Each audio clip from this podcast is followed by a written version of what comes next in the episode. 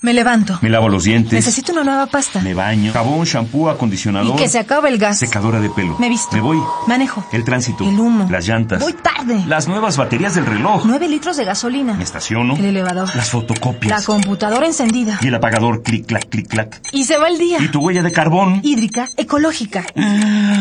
No conocía la dimensión de mis pisadas. Nuestra huella en el planeta.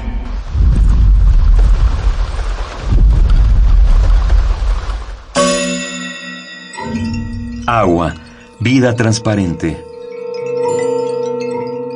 Cifras del agua en México.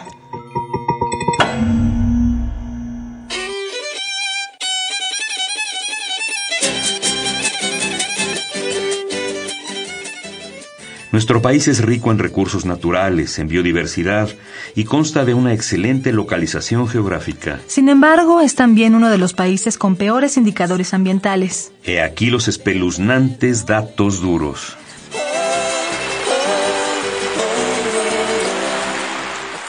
Por ejemplo, 74% de los ríos y lagos que monitorea la Conagua tienen diferentes grados de contaminación. Un estudio realizado por el Programa de Naciones Unidas para el Medio Ambiente compara la calidad de agua de 122 países.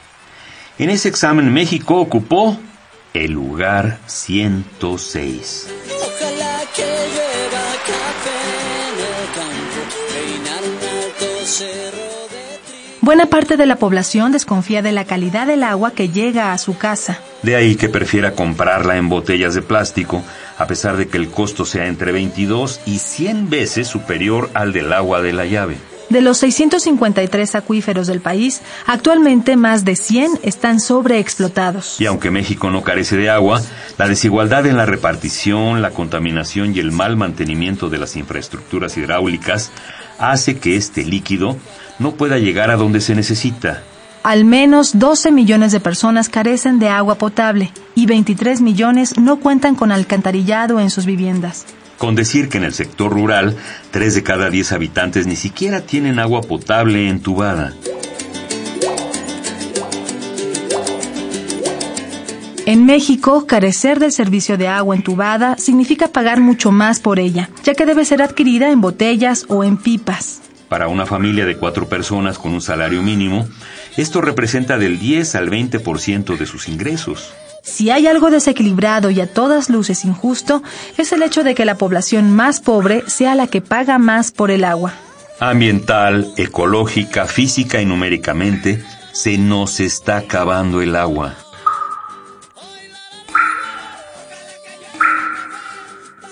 Todavía podemos compartirla con los seres que nos rodean.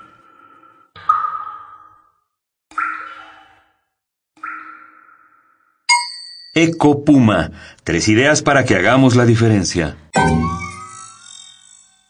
Nunca dejes la llave del agua abierta al enjabonarte o lavarte los dientes.